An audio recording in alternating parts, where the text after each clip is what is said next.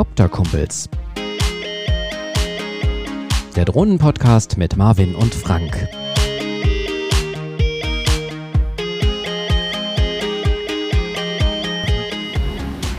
Hallo und herzlich willkommen an Bord der Aircopter Kumpels. Ich möchte mich kurz vorstellen. Mein Name ist Frank und ich bin heute Ihr Pilot. Zu meiner Rechten befindet sich mein Co-Pilot für diese Folge, Marvin. Hallo, Marvin. Ja, auch von mir ein herzliches Willkommen an Bord. Schneiden Sie sich an, lehnen Sie sich zurück, genießen Sie den Flug. Wir wünschen Ihnen eine angenehme Reise und gute Haltung an Bord Ihrer Aircopter-Kumpels.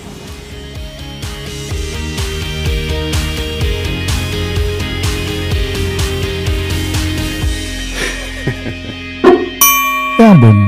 Ja, Frank, in der letzten Folge haben wir über die beliebtesten Reiseziele der Deutschen gesprochen und welche Regeln für uns Drohnenpiloten dort gelten. Richtig, worüber wir aber nicht gesprochen haben, ist, wie wir unsere Daten auch im Ausland vor Hackern schützen können. Du kennst das bestimmt, Marvin. Hier in Deutschland haben wir auf dem Smartphone eine Datenflatrate und können überall problemlos surfen. Aber im Urlaub kann das schnell teuer werden. Daher bin ich immer auf der Suche nach einem offenen WLAN und ähm, genau da lauert ja letztlich die Gefahr.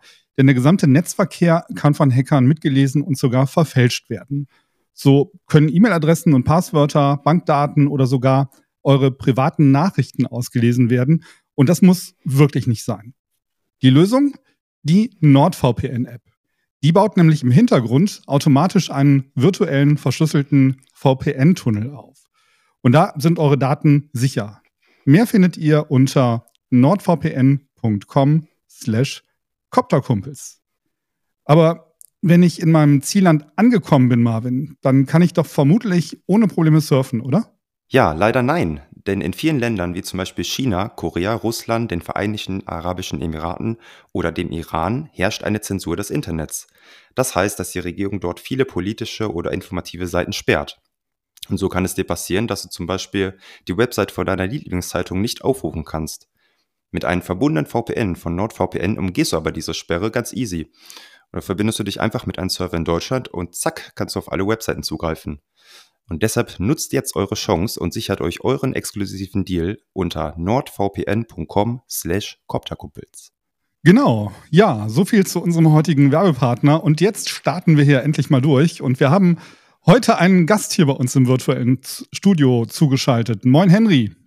Moin, moin. Das fühlte sich so ein bisschen an wie bei Baywatch Berlin mit der Werbung, wenn die dann da ihr AG1 und was sie da immer dann da sagen. Also, ja, muss ich mich auch mal beschäftigen mit dem VPN. ja, danke, dass ich da heute mal dabei sein darf. Hallo. Ja, sehr gerne. Ähm, ich, ich, wollte dich ja im Vorfeld vorstellen und Marvin hat gesagt, mach das nicht, lass dem Henry selbst die Chance, sich vorzustellen. Er hat so viele Interessen, der macht Unbedingt. so viel. Und die Bühne würde ich dir natürlich jetzt gerne äh, bieten, Henry. Erzähl doch mal, wer bist du, was machst du, wo kommst du her und ähm, warum sind, sitzen wir jetzt hier zu dritt? Ja, weshalb wir jetzt sitzen, steht, äh, liegt daran, ich habe eine Mail geschrieben und gefragt, ob ich nicht mitmachen darf mal. ähm, und das liegt daran, mein Name, ja, Henry, ich komme aus Kiel, aus dem wunderschönen sonnigen Kiel heute. Und ich mache schon länger auch Podcasts, auch YouTube auf, äh, zu verschiedenen Themen, bin aber auch Jurist und ähm, habe für mich schon vor einigen Jahren eigentlich so als Endgegner dann erkannt, das ist schon, ähm, also als Hauptgegner, dass man irgendwie mal versuchen sollte, geht es irgendwie, dass man rechtlich konform mit der Drohne fliegen kann, weil ich Drohnenfliegerei schon immer cool fand. Und als Jurist hat man da vielleicht auch einen Spleen zu sagen, ja, dann will ich es auch richtig machen. Und ähm, das ist schon eine Herausforderung die ich auch schon in Videos hier und da mal angesprochen habe, die ich aber gerne auch hier, dieses Wissen, versuche zu teilen, was allerdings auch manchmal trotzdem nicht immer ganz hundertprozentige Klarheit bringt, weil da auch da gibt es durchaus Fragen, die auch mir zumindest sich noch nicht hundertprozentig erschlossen haben. Das Ganze hat auch ein bisschen was mit meiner beruflichen Laufbahn zu tun. Ich bin Beamter, das ist jetzt, äh, kann man so oder so sehen, aber arbeite als Jurist bei einer Aufsichtsbehörde für den Datenschutz. Das heißt, von diesen drei Standbeinen, die äh, wichtig sind, wenn man mit Drohnen fliegt, ist immerhin eine auch das, was ich beruflich tatsächlich mache, nämlich der Datenschutz. Das, was die Fliegerei angeht und was vielleicht auch die zivilrechtlichen Fragen angeht, das sind dann andere Dinge, aber Datenschutz halte ich mich dann durchaus auch noch für Firmen. Und deswegen dachte ich mir, vielleicht macht es ja mal Sinn, dass ich dabei bin und freue mich, dass ich da heute auch dabei sein darf. Ja, cool. Also wir wären ja alle gerne Juristen, dann hätten wir deutlich weniger Fragen, aber du bist ja jetzt hier, dann können wir dich das alles fragen. Eine Frage vielleicht vorab, wie bist du denn überhaupt zum Drohnefliegen gekommen? Ähm, ich bin, muss ich gestehen, schon immer also irgendwie für Technik interessiert gewesen und alles mögliche, was irgendwie mit Technik auch zu tun hat. Also das Computer schon sehr früh, Videospiele auch sehr früh natürlich. Das ist so, das weiß ich ja der Einstieg für Jugendliche, die da irgendwie mit Technik was zu tun haben. Und dann kam auch irgendwann die Idee mit den Drohnen. Und zwar noch tatsächlich diese äh, mehr oder weniger komplett unkontrollierbaren äh, von äh, Patriot, glaube ich, hießen die, ne?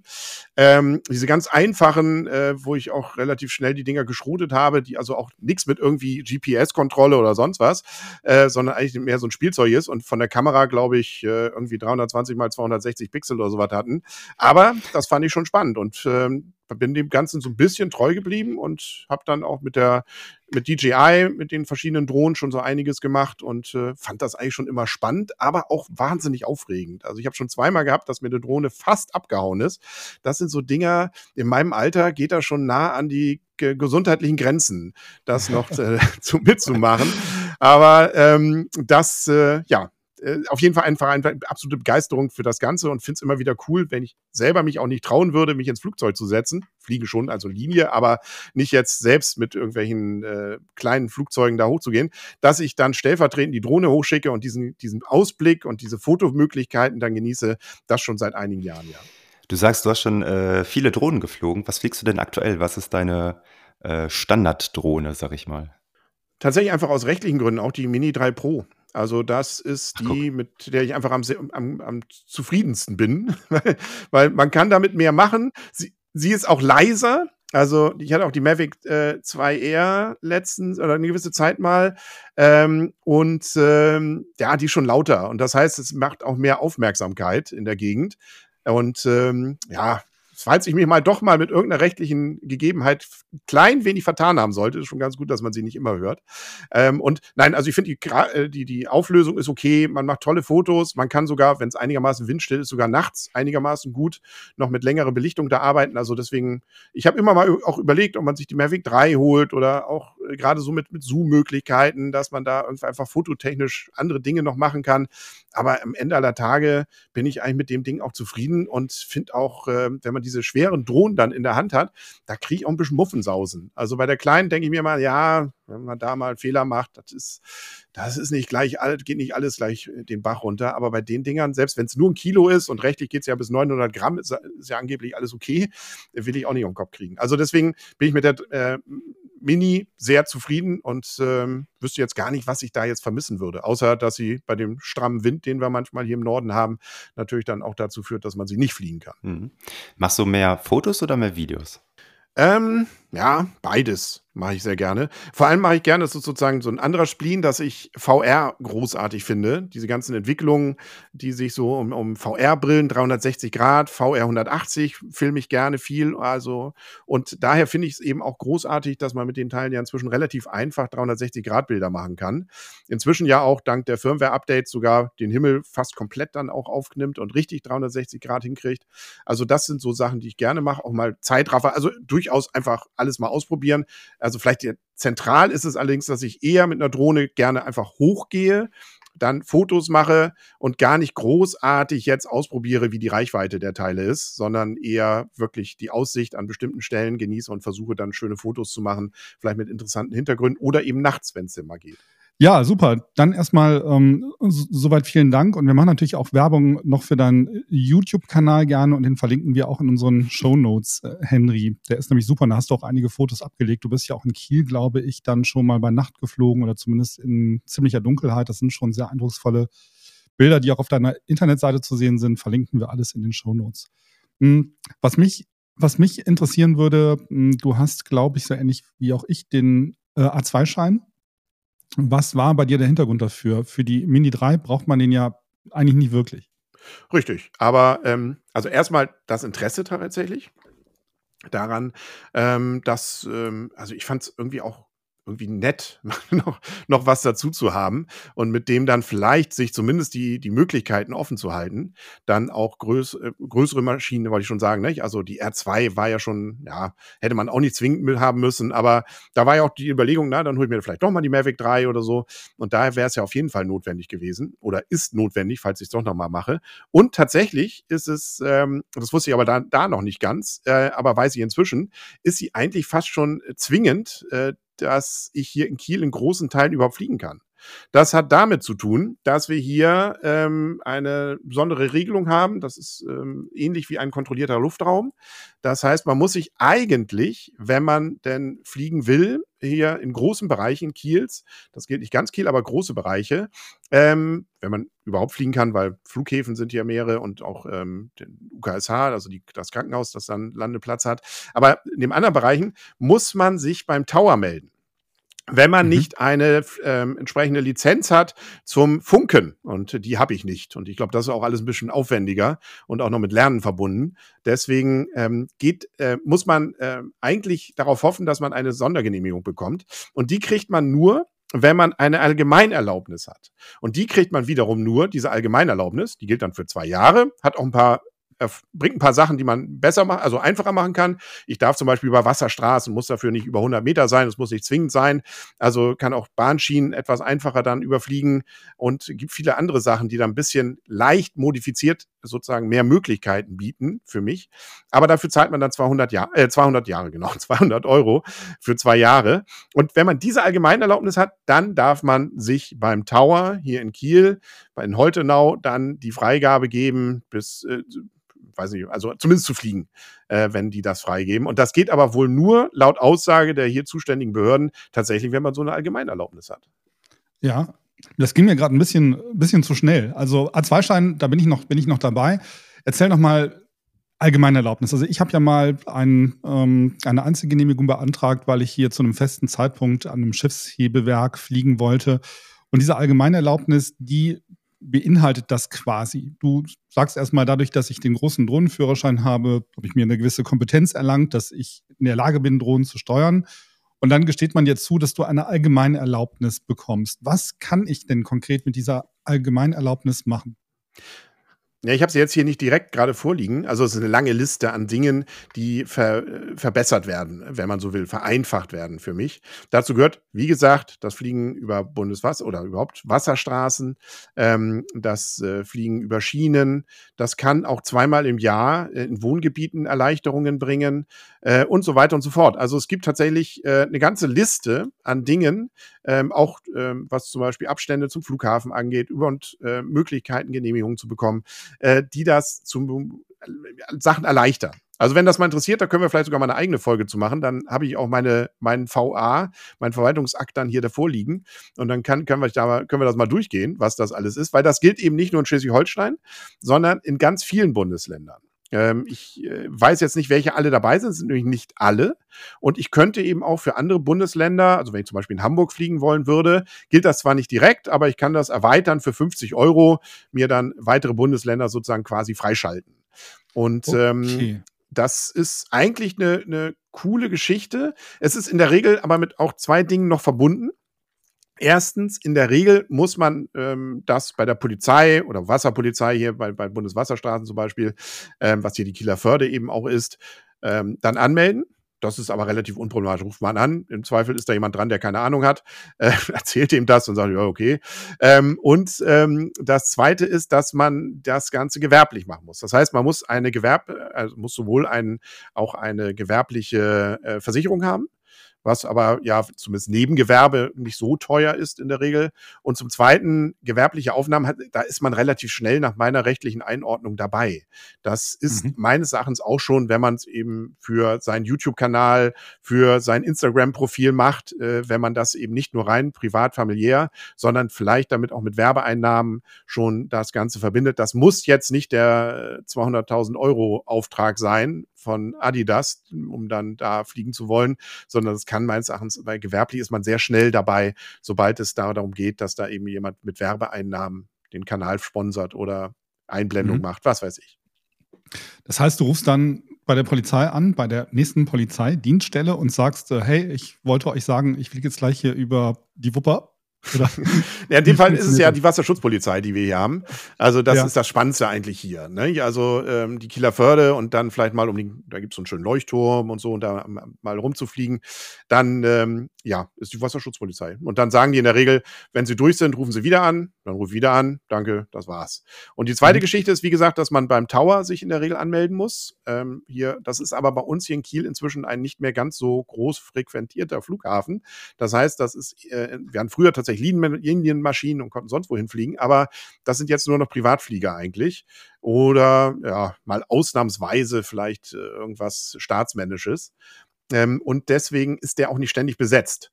Und da muss ich dann anrufen, sage, ich würde jetzt gern fliegen, dann habe ich es bisher fast immer gehabt, dass sie sagen, ja, dann sind wir, das war meistens dann eher früher Abend, da sind wir hier eh nicht mehr besetzt, da können sie fliegen, wie sie wollen. Nein, nicht wie sie wollen, aber im Rahmen der rechtlichen Möglichkeiten. Oder, das ist eigentlich auch ganz witzig, dass die dann sagen, naja, wenn keiner rangeht, dann ist hier wahrscheinlich keiner mehr, dann dürfen sie auch. Das ist, hm, rechtlich vielleicht auch eine sehr äh, äh, interessante Idee, aber ähm, ja, so gesehen ist das eigentlich, wenn nicht gerade großer Flugverkehr hier ist, und das ist selten, auch nicht so groß das große Hindernis. Ansonsten hat man natürlich große Bereiche, die nicht äh, beflogen werden dürfen durch den Flughafen. Und das ist leider für den Großteil der Innenstadt dann relevant. Wir haben hier eben einen Flug, das ist ja kein Flughafen, sondern Flugplatz, der äh, oder beziehungsweise eine Landestelle für äh, Hubschrauber beim UKSH, das also dem örtlichen Krankenhaus von der Uniklinik. Und da ist es schon etwas schwieriger, diese Freigabe zu kriegen, weil da natürlich eben auch kein geregelter Flugverkehr im Sinne von, die wissen genau, wann was kommt, sondern da geht es manchmal schnell.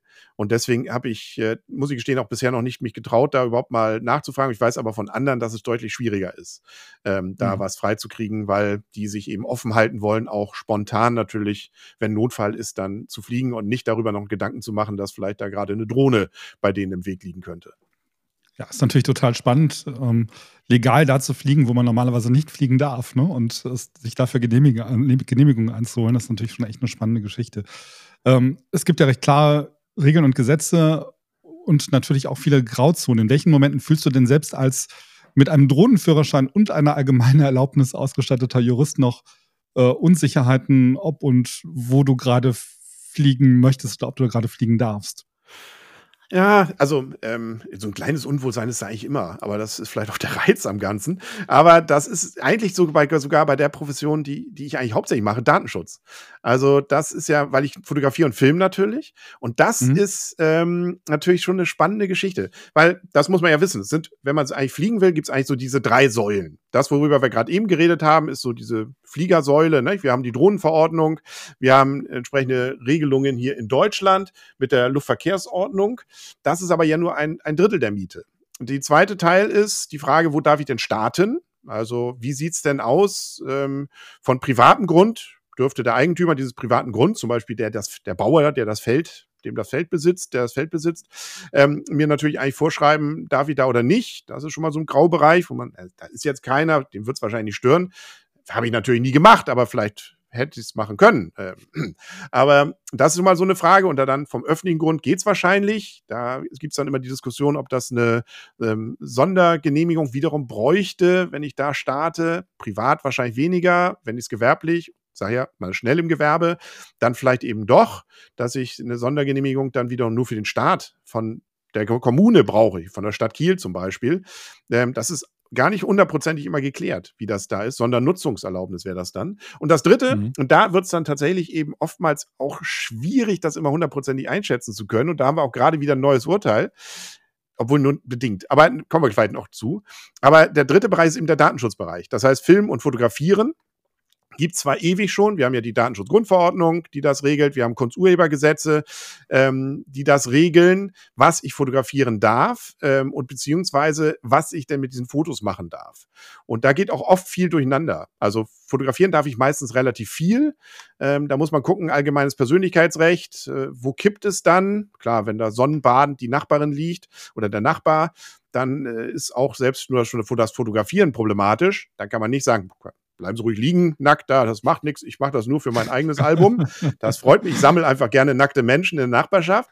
Da wird der, der Beruf sicherlich berechtigt sagen können, nee, geht nicht. Ähm, aber wenn wir jetzt mal nicht diese Fälle haben, sondern so in 100 Metern, wo man die Leute auch nicht mehr so richtig erkennt, aber Grundstücke, was auch schon Personenbezug hat, natürlich, wie ist das Grundstück geschnitten? Hat er einen Pool da im, im Weg? Ähm, vergräbt er gerade eine Leiche? Das sind natürlich Dinge, die dann trotzdem wiederum auch Personenbezug haben. Und da ist meines Erachtens immer so ein Graubereich, ähm, wo man, wenn man ganz spitzfindig ist, eigentlich fast alles hinterfragen kann. Und das macht das Ganze schwierig. Ähm, dazu kommt ja, das haben wir jetzt ja neuerdings noch mit der Frage der Panoramafreiheit. Da gibt es eine neue Geschichte, das ist nicht per Datenschutz per se, sondern es ist eher eine Urheberrechtsfrage, ähm, die aber vielleicht für viele gar nicht so relevant ist. Äh, wir können ja in Deutschland zum Glück relativ viel fotografieren und können relativ viel filmen, was Gebäude angeht eigentlich, nämlich eigentlich dann, wenn wir dann uns auf dem Boden befinden, bis maximal zwei Meter Höhe. Ähm, aber ähm, umstritten ist eben, und da gibt es aus Frankfurt ein Urteil, das sagt, das geht. Das ist noch Panoramafreiheit, auch wenn ich von oben filme und fotografiere. Jetzt kam aber gerade wieder, ich glaube, Hamm, ich bin mir gar nicht sicher, welches, äh, welches Urteil das war, aber ähm, ein Urteil, wo sie gesagt haben, nee, ist nicht richtig. Ähm, da geht es aber um Kunst zum Beispiel. Wenn ich Kunst oder Sachen fotografiere und filme, die eben eine besondere Verwertbarkeit auch haben. Und das können auch schon Denkmäler sein, wenn da noch Rechte dran sind. Ähm, in dem Fall waren es aber Kunstwerke, die da ausgestellt waren. Wenn ich sie von der Straße fotografiere, darf ich das. Wenn ich sie aber von oben fotografiere, wird es eng in dem Fall. Sanssouci ist sonst so ein Klassiker, wo es natürlich gar nicht geht. Ja. Die werden dann nämlich auch ganz fuchsig. Genau, oder der Eiffelturm bei Nacht. Ja, aber das ist, das ist eben das Spannende. Eiffelturm bei Nacht, Frankreich. Frankreich hat nämlich nicht diese Panoramafreiheit, die wir haben. In wäre der Eiffelturm äh, überraschenderweise in Wuppertal gebaut worden und stünde dort mit der gleichen Beleuchtung, wäre es kein Problem. Also der mhm. Wuppertaler Eiffelturm könnte, und äh, die könnten da nichts gegen tun. Dass ich, und das, darum geht es ja auch, dass ich die Fotos auch verwerte im kommerziellen Bereich. Das ist in Deutschland eben, solange es sich um feste ähm, Bilde gilt und ich nehme sie von öffentlichem Grund auf ähm, und das auch eigentlich, da ist, dann sagt man, wenn ich auf eine Leiter steige, zählt schon nicht mehr, aber ähm, das war auch bei Google Street View und so mal die Diskussion, weil die ihre Kameras höher hatten eigentlich als ein normaler Mensch mit der, mit der Hand rüber kann. Hm, okay, anderes Thema. Aber es ist ähm, in Deutschland deutlich einfacher, sowas dann zu verwerten, bis hin sogar zu Schiffen, also Kreuzfahrtschiffe. Gibt es ein Urteil, dass die AIDA, obwohl sie ja nun nicht fest irgendwo liegt, aber doch immerhin für eine gewisse Zeit, dass die sich auch mit, damit leben mussten, dass sie dann kommerziell verwertet wurden, ähm, als sie dann im Hafen lagen. Also das mhm. geht. Deswegen, Frankreich ist eigenes Recht, andere Regelungen und da gerade der Eiffelturm ist das klassische Beispiel, nicht der Eiffelturm selber, sondern die Beleuchtung, die etwas jünger eben Datums ist. Herr Eiffel, da geht nichts mehr, der ist ja nun doch schon lange genug tot. Aber äh, die Beleuchtung, die ist eben neueren Datums und deswegen gilt dort in Frankreich eben ein besonderes Recht, was in Deutschland nicht so wäre. Das ist ja verrückt. Vor allen Dingen lässt sich das ja eigentlich nur im privaten, im gewerblichen Bereich durchsetzen. Ne? Im privaten Bereich, jeder hat ja ein Smartphone. Ich meine, ich habe hier hinter mir eine Insta 360 mit einem 3 Meter Stativ und wo ich nicht mit der Drohne fliegen kann, da hole ich dann meine 360-Grad-Kamera eben raus. Also von daher ähm, solange ich jetzt das nicht gewerblich mache, ist das, glaube ich, hier in Deutschland noch unproblematisch, oder? Ja, ja. Also es geht aber auch, und selbst gewerblich, das, darum geht es ja bei diesem Kunsturheber äh, oder bei diesen Fragen der, äh, nicht Kunsturheber, bei dem Panoramafreiheit, da ging es ja gerade um gewerbliche Nutzung. Das wäre bei öffentlichem Grund möglich sogar. Ähm, also deswegen aber auch Sanssouci ist das klassische Beispiel, wenn ich mich auf normalen Verkehrsstraßen vor Sanssouci befinde und nicht auf drei Meter jetzt mit der Kamera hochgehe, sondern einfach nur aus der Hand fotografiere, alles okay, man sieht nur nichts. Da haben sie dann entsprechend natürlich da eine Ketten, was drumherum. Äh, von Sanssouci selber auf dem Grundstück dürfte ich das nicht. Da haben die die Verwertungsrechte tatsächlich. Also deswegen mhm. auch Drohne ginge gar nicht. Da ist, glaube ich, auch absolutes Drohnenverbot. Ähm, ohne Genehmigung geht da nichts. Und das, ähm, das dürfen die. Ja, und ich glaube, bei anderen, bei einer anderen Aufnahme, die wir als Privatflieger machen, da ist es ja wie mit der Fotografie. Man muss natürlich immer mit, mit einem Bauchgefühl rangehen und schauen, wo greife ich in die Persönlichkeitsrechte von jemandem ein und wo möchte ich vielleicht selber nicht, dass das Foto veröffentlicht wird, wenn ich mit drauf bin. Fotografiere ich jetzt eine einzelne Person oder ist es eine Gruppe und die einzelne Person geht unter? Ich glaube, das sind aber Dinge, die muss man so ein Stück weit auch ähm, äh, intuitiv machen, oder?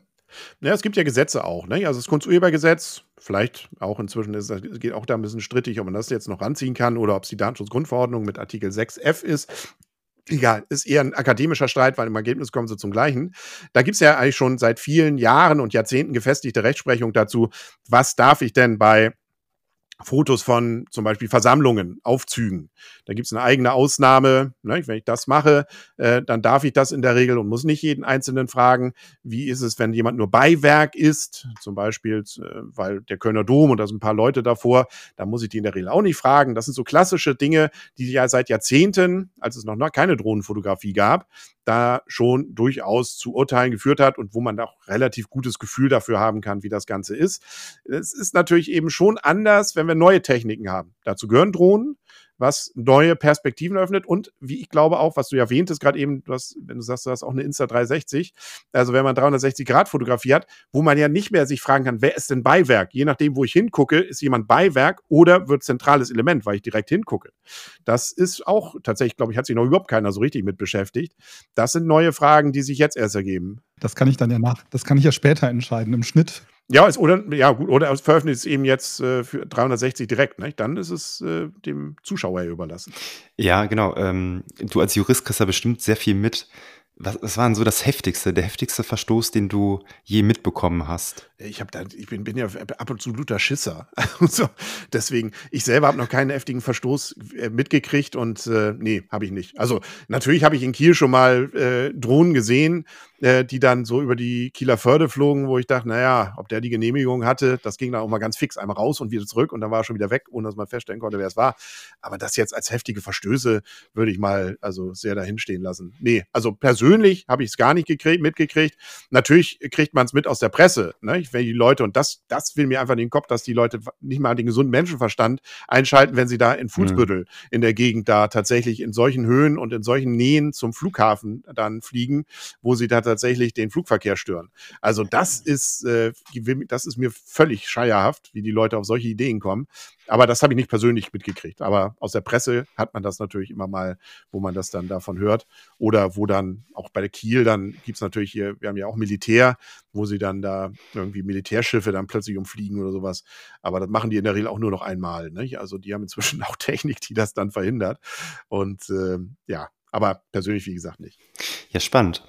Äh, Frank und ich haben vor ein paar Folgen mal drüber geredet, als auch die Mavic 3 Pro rauskam, ähm, dass das mittlerweile gar nicht mehr so einfach ist, die als Hobbypilot zu fliegen. Äh, wie, wie schätzt du das ein? Mavic 3 Pro und ähnliche Gewichtsklassen, wenn man eben nicht gewerblich unterwegs ist? Ja, das macht, glaube ich, Gewerbe oder nicht Gewerbe. Die grundsätzliche Frage, man braucht ja natürlich erstmal eine A2-Lizenz, wenn ich nicht nur draußen auf der grünen Wiese fliegen will. Das und dann 150 Meter von allem weg. Das will, also, das macht man vielleicht zum Testen mal, aber dafür gibt man nicht so viel Geld aus. Mhm. Sondern ähm, da braucht man natürlich die entsprechende Lizenz. Und dann muss man ja gucken, äh, wie nah darf ich denn jetzt ran? Und ähm, da gilt's ja, gibt's ja eben durchaus auch mit A2 durchaus Einschränkungen. Da haben wir ja diese 30 Meter Nähe von Personen. Das kann man zwar, mhm. wenn man das das erste Mal liest, sagen, oh, da kann man ja umgehen, indem ich ja dann Langsam-Modus stelle. Äh, ich glaube, drei Meter pro Sekunde maximal, was ja okay ist. Der Cine-Modus ist es, glaube ich, bei DJI in der Regel. Und dann darf ich auf fünf Meter ran. Stimmt, aber dann übersieht man oftmals, dass in den Regelungen auch noch die 1 zu 1 Regel erwähnt wird. Das heißt, ähm, ja, ich darf fünf Meter ran, dann darf ich aber auch maximal nur fünf Meter hoch fliegen. Das heißt, will ich zehn hm. Meter hochfliegen, weil ich zum Beispiel, was weiß ich, dann fahrendes Auto, dann, wo Leute sind, noch verfolgen will, dann muss ich schon mindestens zehn Meter Abstand halten. Und so weiter und so fort. Und dann wird es schon wieder äh, vielleicht für einige, wenn man sich wirklich ans Gesetz halten will, ähm, da schwierig. Und dann kann man vielleicht schon wieder auf die Überlegung kommen, da hole ich mir nicht dann doch lieber eine Drohne wie die Mavic 3, äh, die Mini 3 Pro die äh, diese Einschränkungen mit den unbeteiligten Personen äh, nicht hat. Und ich dann damit tatsächlich eben auch, äh, solange es keine Menschenansammlung ist, äh, den relativ einfach über den Kopf fliegen kann und damit dann auch diese ganzen Probleme nicht habe. Hat von euch jemand die 3 Pro? Äh, nee, die, ja, die, genau, die Mavic 3 Pro, nicht Mini? Ich, ich hatte, die, ich hatte die 3 ähm, mhm. äh, ohne Pro, ähm, habe sie dann aber irgendwann wieder verkauft und ich warte gerade auf die Mini 4 Pro. Ja, da das ist, dann wirst du auf die Idee kommen zu sagen, na, warten wir mal, bis die 5 kommt. Aber ähm, das Coole ist ja, dass wir jetzt ja immerhin damit die ersten zwei Drohnen haben, die überhaupt eine Lizenz haben, weil ansonsten wäre es ja alles noch schwieriger. Und äh, da gibt es zwar diese Übergangsfrist oder Übergangslesung, die ja dann auch jetzt irgendwie ihr Ende findet, wahrscheinlich. Also, das ist ja schon mal ein Fortschritt. Das hat man ja fast nicht mehr zu erträumen gewagt, dass da irgendwann mal irgendwie so ein C-Zeichen auf irgendwelchen Drohnen kleben wird.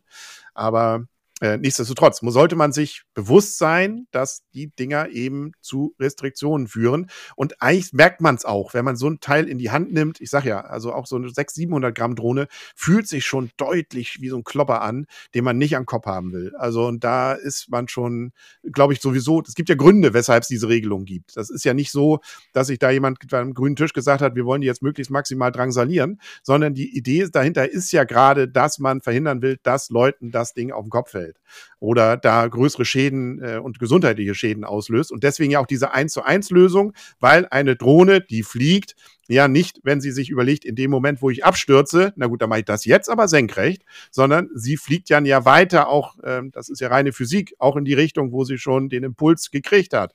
Das heißt, äh, deswegen die 1 zu 1 Lösung, dass man sagt, na gut, wenn sie weiter nach vorne fliegt und abstürzt, wie so eine Parabel, dass wir dann diesen Abstand wenigstens noch haben und man eben verhindern will damit, dass die Leute das äh, wirklich ernsthafte Verletzungen davon tragen, wenn das Teil eben abstürzt. Und aus eigener Erfahrung kann ich sagen, ähm, es kann solche Situationen geben, so gut die Dinger in der Luft liegen und so gut sie steuerbar sind, wenn alles funktioniert, wenn doch mal was schief läuft, da mal eine Böe reingeht und und und, dann kann das plötzlich zu Panikreaktionen führen, auch beim Piloten. Und wenn das dann passiert, dann ist es gut, wenn man dann eben nicht Unbeteiligte oder auch Beteiligte, überhaupt Menschen hat, die da in der Nähe sind, wo man Panik haben müsste, dass man die jetzt ernsthaft verletzt.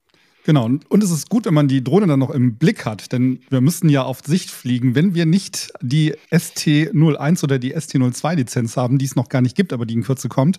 Es gibt zwei neue Zusatzlizenzen, die eigentlich ursprünglich für den Oktober angekündigt waren, die ihr zusätzlich zum A2-Schein quasi als äh, Add-on machen könnt. Und äh, ja, wann braucht ihr die? Ähm, nämlich genau dann, wenn ihr außerhalb der Sichtweite über kontrollierte, dünn besiedelte Gebiete in der Europäischen Union fliegen ähm, wollt. Das Ganze ist dann erlaubt mit Drohnen der Klasse C6. Äh, und über die Drohnenklasse C6 haben wir bisher wenig gesprochen, denn es handelt sich hier um Drohnen, die normalerweise in der Drohnenklasse C2 und C3 fallen. Das sind dann Drohnen über 900 Gramm oder über äh, 4 Kilo Startgewicht. Und die dürft ihr dann in der offenen Kategorie ähm, als Hobbypiloten mit A2-Schein und dieser Zusatzlizenz ähm, dann entsprechend auch ähm, ohne Sichtweite fliegen. Jetzt mal eine Frage an dich, Henry. Wo kannst du dir so ein Szenario vorstellen, dass ich ähm, außerhalb der Sicht fliegen muss oder es Sinn macht? Ja, also dass diese ganzen Lizenzen oder diese, das sind ja Sonderszenarien, nennen die sich ja. Es, äh, also STS 01 äh, ist ja gar nicht für aus, also nur STS 02 ist für außer Sicht. STS 01, da geht es darum, dass ich vor allem auch schwerere Drohnen ähm, dann in bestimmten Situationen benutzen kann. Und der, der Sinn dahinter ist, wenn ich ja eben nicht gerade in der Open Variante fliege, mit der wir eigentlich alle ja hantieren, sondern in dieser Specific. Wenn ich in der normalerweise drin bin, da sind Wahnsinnsaufwände auch was, was die Administration angeht, was Anträge angeht, was auch eine Risikoanalyse angeht, die ich dann machen muss. Und deswegen gibt es diese besonderen Szenarien, die es ermöglichen, eben vereinfacht in bestimmten, unter bestimmten Bedingungen auch bestimmte Sachen zu machen, ohne mir die Sondergenehmigung dann zu holen, sondern das ist übrigens der gleiche Preis wie bei meiner äh, Allgemeinerlaubnis, nämlich auch mhm. wieder für zwei Jahre 200 Euro, die mhm. man dafür zahlen muss.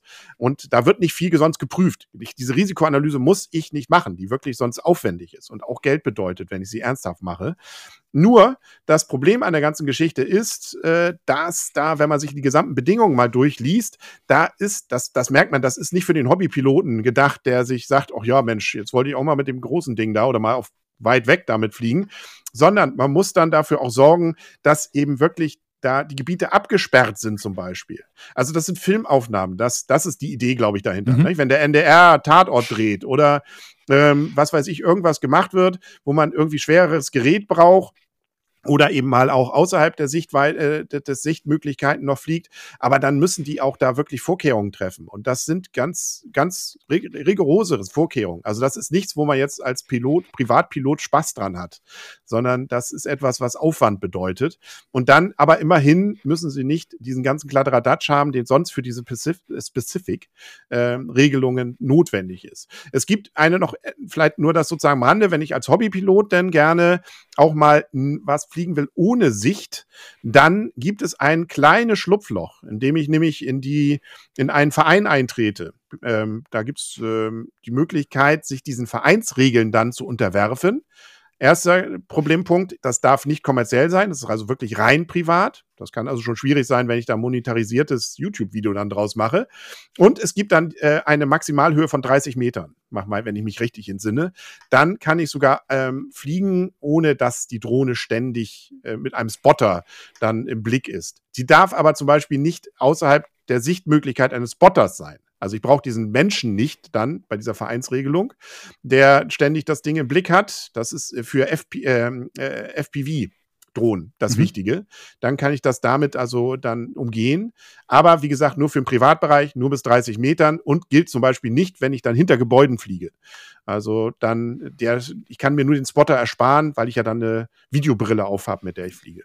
Ja, Fliegen im Verein, Hanf anbauen im Verein. Wir sind hier in Deutschland. Das ist schon. Äh, ja, wir sind das Land der Vereinsmeier. Ne? Also, ja. wenn, wenn gar nichts mehr geht, dann überlegt sich der Gesetzgeber, versuchen wir es mal über einen Verein. Ja, ich sehe schon vor meinem Auge einen Gartenzwerg, der eine Drohne in die Luft reckt. Also irgendwie habe ich gerade diesen Gartenzwerg vor Augen. Das ist schon ganz lustig hier in Deutschland. Naja, was wir auch noch, was ich auch noch gefunden habe, das möchte ich auch, äh, euch auch noch mal mit auf den Weg geben, das ist die Plattform Deepool. Ähm, das ist die digitale Plattform für unbemannte Luftfahrt des Bundes. Und äh, dort findet ihr alle gesetzlichen Bestimmungen für den Betrieb von Drohnen nochmal aufgelistet. Und ihr habt da zum Beispiel eine interaktive Karte, auf der ihr zum Beispiel Flugverbotszonen seht oder Bereiche, in denen ihr nur unter Einhaltung bestimmter Voraussetzungen fliegen dürft. Außerdem findet ihr da alle wichtigen Infos über die Drohnenführerscheine, könnt von hier aus Anträge für Flüge in speziellen Kategorien stellen oder auch darüber, euch darüber informieren, was notwendig ist, wenn ihr in den Kontrollzonen der Flughäfen fliegen wollt. Hat Henry ja eben schon ein bisschen was zu erzählt. Ja, alles in allem wirklich eine gute, sinnvolle, übersichtliche Seite. Hätten wir vor ein paar Folgen auch schon mal darüber berichten können. Wir haben es mal angeteasert, aber jetzt verlinken sie, wir sie euch natürlich auch in den Show Notes.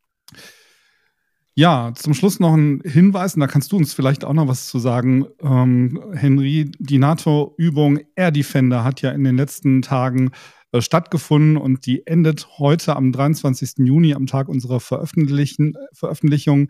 Ähm, mich würde jetzt mal interessieren, was hast du denn im Vorfeld zu dieser Air Defender Übung so mitbekommen davon?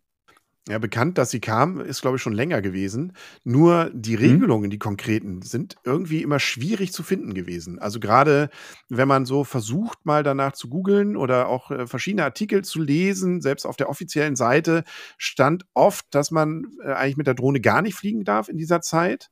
Und ähm, ansonsten der Flugraum wohl zumindest für ze einige Zeiten gesperrt ist. 17 bis 20 Uhr war da zum Beispiel mal so eine Theorie. Aber das Ganze ist irgendwie relativ nebulös, was natürlich auch damit zu tun hat, dass solche NATO-Übungen im Zweifel sowieso nicht so sind, dass man da komplette Transparenz herstellt. Aber äh, es ist nicht so einfach, auch wenn man die entsprechenden Notems dann äh, liest, äh, wie das denn eigentlich nur wirklich für den Drohnenpiloten war und ist. Und äh, im Zweifel muss man zugeben, äh, ist da wahrscheinlich schon das Fliegen in diesen Bereichen. Und da haben wir in Schleswig-Holstein, in Niedersachsen Teilen, Mecklenburg-Vorpommern, Rheinland-Pfalz und äh, Teilen auch von Bayern Bereiche gehabt, die eben in diesem Fall dazu führten, dass man mit der Drohne nicht mal äh, über die Grasnarbe durfte. Und das äh, ist mal, ist auch irgendwie gefühlt natürlich recht spooky, dass da also sowas passiert und man hört das auch über Kiel, wie das dann knallt, wenn die Dinger da hier auf die Ostsee rausbrettern. Das äh, ist also die, nicht die Drohnen, sondern die, und auch nicht, dass der Drohnenpilot jetzt abgeschossen wurde, sondern äh, die, die entsprechenden äh, Flieger, die ja dann Flugzeugträgerflieger hier zumindest bei uns sind, wo sie nur den Flugzeugträger zu Hause gelassen haben, aber Mannschaft und, und Maschinen hierher gebracht haben, nach Jagel. Also das ist schon, ähm, fliegerisch wahrscheinlich alles spannend, aber die, der Anlass dafür und die Nähe zu Russland macht das Ganze, finde ich, auch ein bisschen Bauchgrummelmäßig. Ja, gerade zur jetzigen Zeit. Äh, gerade in Mecklenburg-Vorpommern sah es wirklich heftig aus und es wurden ja bundesweit in den betroffenen Regionen Drohnendetektionszonen installiert. Also da konnten im ähm, Raum von 20, 30 Kilometer konnte jede Drohne auch wirklich ähm, detektiert und erkannt werden. Und uns interessiert natürlich mal, ob ihr etwas davon mitbekommen habt. Wir haben bei Spotify so eine kleine Umfrage gemacht. Äh, schaut mal rein und äh, gebt uns mal ein Feedback. Ähm, Würde uns mal interessieren, wie das Ganze bei euch ähm, eingekommen ist. Henry, hast du noch irgendwas, was du, was du loswerden möchtest? Ich hoffe ja, dass du jetzt mal, mal öfter dabei bist. Ja, also das spannendste Neue war ja, wie gesagt, dieses äh, Urheb, äh, hier, so, so ein Panoramafreiheit ja. hier in, in, in, Deutschland. Wie ist denn bei euch gewesen? Habt ihr denn schon mal Ärger bekommen? Also habt ihr irgendwo mal was gehabt, wo dann der äh, aufgebrachte Bürger kam und sagte, hier, das geht aber hier nicht. Hier mal, Sie haben mir ins Grundstück gefilmt oder so? Oder ähm, ist das bei euch bisher auch alles relativ angenehm abgelaufen? Weil ich muss gestehen, wie gesagt, Schisser, also ich bin eher einer, der A, dann auch dann doch versucht, A, entweder die Leute vorher mal, die ich so sehe, zu fragen und sagen, ich will hier mit einer Drohne fliegen, ist das für sie auch okay? Ähm, und eben auch dann eher die etwas leisere Drohne nehme und dann auch versuche, doch schon den Abstand auch zu, zu äh, Bereichen zu halten, die äh, in irgendeiner Form die Leute, ob sie nun im Recht sind oder nicht, ähm, dann auch gar nicht erst in, in Wallung bringen. Also ich bin eigentlich immer eher auf äh, interessierte Bürger gestoßen, die sagen, ah, das ist ja cool und ähm, kann ich da mal, kann ich mal drauf gucken und wenn man dann ähm, den, den Bildschirm zeigt oder das Handy zeigt, äh, was, was so aufgenommen wird, finden das viele natürlich recht spannend. Ich hatte allerdings auch schon mal hier einen unserer äh, Nachbarn mit einer Drohne über unserem Grundstück. Ähm, war kein direkter Nachbar, drei Häuser weiter. Und ähm, ich habe dann beobachtet, wohin die Drohne zurückfliegt und habe dann da auch mal persönlich angeklingelt und habe gesagt, dass ich das scheiße finde, weil wir auf der Terrasse saßen mit Besuch und die Drohne stand so auf, weiß ich nicht, 10, 15 Meter Höhe, eine ganze Weile über unserem Grundstück und das äh, ist halt einfach nicht in Ordnung.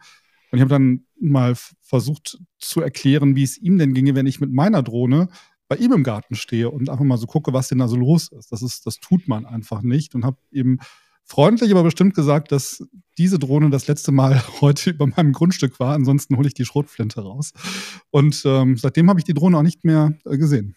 Ja, das, das, ist auch rechtlich eine spannende Frage. Also erstmal, das, was der Nachbar da gemacht hat, ist natürlich rechtlich nicht in Ordnung dann gewesen. Ne? Also ähm, das, ähm, das sagt ja auch ganz klar äh, im äh, Paragraph 21h der Luftverkehrsordnung und auch die Drohnenverordnung, die da, da ja klare Regelungen machen, was so äh, fremde Wohngebiete an oder fremde Wohnungen. Also man muss ja unterschieden. Es gibt einmal Regelungen zu Wohngebieten. Da haben wir ja, wenn wir mit schweren Drohnen in A3 fliegen, müssen wir ja zu allem irgendwie dann 150 Meter Abstand halten. Das sind ja die Wohngebiete. Aber dann gibt es ja auch noch die privaten Grundstücke. Auf meinem eigenen darf ich in einer gewissen Art ja fliegen. Da kommt dann das Datenschutzrecht hinzu, wenn ich dann die Nachbarn auch filme und fotografiere, aber das Fliegen selber ist erstmal kein Problem. Aber ähm, wenn ich über Fremde, wo ich nicht die Genehmigung habe und eben auch keine Allgemeinerlaubnis in einer Form habe, und das ist noch die dritte Ausnahme, nicht über 100 Meter bin und auch das gilt aber auch nur, wenn ich dann überhaupt keine andere Chance gehabt hätte, irgendwo hinzukommen. Kann also nicht das äh, einfach sagen, über 100 Meter ist alles frei. Gilt auch nicht. Also lange Rede, kurzer Sinn. Über fremden Grundstücken, wo ich die Leute nicht gefragt habe, ist in fast allen Fällen eigentlich nicht zulässig. Und die zweite Frage ist, darf ich denn das Ding jetzt abschießen? Ähm, das ist äh, eine Frage, die durchaus rechtlich immer mal wieder auch aufpoppt und unterm Strich ähm, bitte nicht als äh, immer, immer geltend, aber oftmals wäre es wahrscheinlich zulässig. Jetzt mit einer Schrotflinte das zu machen, würde ich wirklich lassen, weil die in der Regel ja eben nicht nur die Drohne trifft, vielleicht, sondern auch noch den Passanten, der da in der Nähe steht. Also mit solchen Sachen äh, nicht hantieren vielleicht, aber also wir haben ein schneidiges Notwehrrecht, wenn ich keine andere Chance habe, mein, meine Rechte zu wahren, dann, dann darf ich auch theoretisch zu sowas greifen. Aber in der Regel wird es dann eher was sein, was man eine Decke hochwirft oder also irgendwie versucht mit dem Stein oder irgendwie das Ding runterholt. Ähm, und das kann durchaus sein, weil das Teil ja gerade Grundrechte, meine Persönlichkeitsrechte stört, massiv angreift, vielleicht sogar, und ähm, dass ich dann mich auch wehren darf. Also es ist ein Not Notwehrrecht. So wie ich mich wehren darf, wenn mich auf der Straße jemand angreift, muss ich nicht sagen, ja, klären wir vor Gericht, jetzt schlag erstmal zu, ähm, äh, sondern äh, da darf ich mich natürlich wehren. Und so genauso, wenn mich eine Drohne angreift. Und das ist schon, dass sie droht, Fotos, Filme zu machen und in meinen Persönlichkeitsbereich eingreift. Und dann darf ich auch mich wehren merke schon, wir haben einen Juristen hier. Ich habe gar keine Schrotflinte. Ich habe noch nicht mal einen, ich habe auch keinen Waffenschein oder ähnliches. Sowas kommt mir hier gar nicht ins Haus. Aber es war halt einfach jetzt so sinnbildlich gesprochen. Aber schön, dass du das auch direkt auf juristischer Ebene. Ja, ja aber das, das, du kannst ja mit dem Stein versuchen, das Ding runterzuholen, nicht? Oder mit so einem Netz oder mit einem Tuch, je nachdem, wie hoch das Ding ist. Und das äh, wird meistens so eine Drohne dann auch zu in Mitleidenschaft ziehen, wenn sie da im vollen Gange war. Ja, ich weiß gar nicht, Marvin, wie sieht das bei dir aus? Hattest du schon mal irgendwie negative Erfahrungen? Also tatsächlich noch nicht mit äh, der Polizei oder dem Ordnungsamt, sondern auch viel mehr mit äh, Leuten, die da äh, ja in der unmittelbaren Nähe sind und dann direkt meinen, ja, sie filmen mich ja hier. Ja, dann denke ich mir auch mal, ja, ich bin extra 100, Meter, 100 Kilometer gefahren, um dich zu filmen. Nein, so ist es nicht. Und ähm, naja, ich, ich ziehe dann meistens auch immer, pack dann lieber eher ein und äh, versuche das ein bisschen zu entschärfen. Ja, oder zeigen. Also ich habe immer die Erfahrung gemacht, wenn man, viele haben auch gar nicht so die Vorstellung, welche Auflösung so eine Drohne hat. Ne? Also wenn du dann irgendwie mhm. in weiß nicht, 20, 30 Meter Höhen, Höhe stehst mit der Drohne, dann haben vielleicht viele Passanten auch eine falsche Vorstellung davon, wie klar sie jetzt zu erkennen sind. Und wenn man ihnen das mal auf dem Bildschirm zeigt, dann ähm, werden die in der Regel auch friedlich. Und ein paar. Ja, das ja, ist ja natürlich so, mal so, ne? mit der Mavic 3 Pro und so, mit Zoom. Ja. Ne? Also da, das ist, inzwischen kannst du aus 100 Metern auch bei den Dingern, und dann haben die ja entsprechende Auflösungen auch, also bei gutem Licht und allem kannst du auch aus äh, 50 Metern auf jeden Fall Menschen sehr gut erkennen inzwischen. Also ja, äh, auf dem Bildschirm wird man es noch nicht sehen, weil die Auflösung dieser Bildschirme in der Regel nicht so hoch ist, aber ähm, die, das Foto, was du da gemacht hast, wird oftmals natürlich schon Person wieder identifizierbar machen. Also, ähm, und da, die Technik ist ja noch nicht am Ende. Da kommt noch was. Nee, aber ich kann natürlich auch mit einer Telelinse mit meiner, mit meiner Kamera durch die Innenstadt laufen und da auch Leute aus einer Entfernung ablichten, die nichts davon ahnen, dass sie jetzt gerade fotografiert werden. Ähm, habe ich natürlich kein Interesse dran. Ich meine nur, man kann es halt versuchen, den den Leuten zu erklären und mit Freundlichkeit äh, kommt man in der Regel da ja auch ähm, schon recht weit. Und wer es wirklich nicht, nicht will, da macht es dann auch tatsächlich Sinn, dass man einfach abzieht und sagt, okay, alles klar. Beenden wir das Ganze hier und packt seine Sachen und fliegt dann halt woanders weiter. Und man sollte vielleicht auch, das macht, glaube ich, schon an sich in dem Moment Eindruck, einfach auf Professionalität pochen in dem Moment. Das heißt, wenn ich fliege, bin ich ja auch in einer besonderen Situation. Das heißt, das sollte ich auch kommunizieren, dass ich jetzt hier nicht mich in Diskussionen einbringe, während ich gerade ein lebensgefährliches Objekt da oben steuere, ähm, sondern. Ich habe doch gleich gesagt, das ist lebensgefährlich. das, das würde ich jetzt nicht sagen. Aber man ist sozusagen gerade ja im, im, in einer Tätigkeit des Fliegens äh, darf durch sich ja durchaus auch Pilot nennen. Und ähm, dann darf man auch darauf pochen, dass die Diskussion bitte dann weitergeführt wird, wenn ich mit dem Gerät gelandet bin und nicht während ich also sozusagen gerade klar, in vielen Fällen wird man vielleicht auch so eine Magic 3 da, oder was, die Mavic 3, die hält sich da ja auch, aber ähm, dann würde ich erstmal sagen, landen lassen und dann ist vielleicht auch schon das Gemüt des anderen ein bisschen abgekühlt. Das ist, da schließt sich ja der Kreis. Da würde ich sagen, bitte bleiben Sie angeschnallt, bis, das, äh, bis die Triebwerke zum Stillstand gekommen sind. Und damit haben, sind wir eigentlich für heute auch schon am Ende unserer Folge angelangt, Marvin, oder? Genau, auf jeden Fall. Jetzt sind wir schon wieder durch. Hendrik, vielen Dank für deine Zeit, dass du äh, bei uns dabei warst. Ja, vielen Dank, dass ich dabei sein durfte. Ähm, wenn euch diese Folge gefallen hat, dann freuen wir uns auf jeden Fall über Likes und Sternchen in eurem Podcast-Player. Folgt uns auch gerne bei Instagram und auch dem Henry bei Instagram. Ich habe gesehen, er ist dort auch und macht auch viele schöne Fotos, ne? Komfort. Komfort. ja, ansonsten äh, verabschieden wir uns, wünschen euch weiterhin eine schöne Sommerzeit und sagen bis zum nächsten Mal. Tschüss. Tschüss. Bis dann. Tschüss.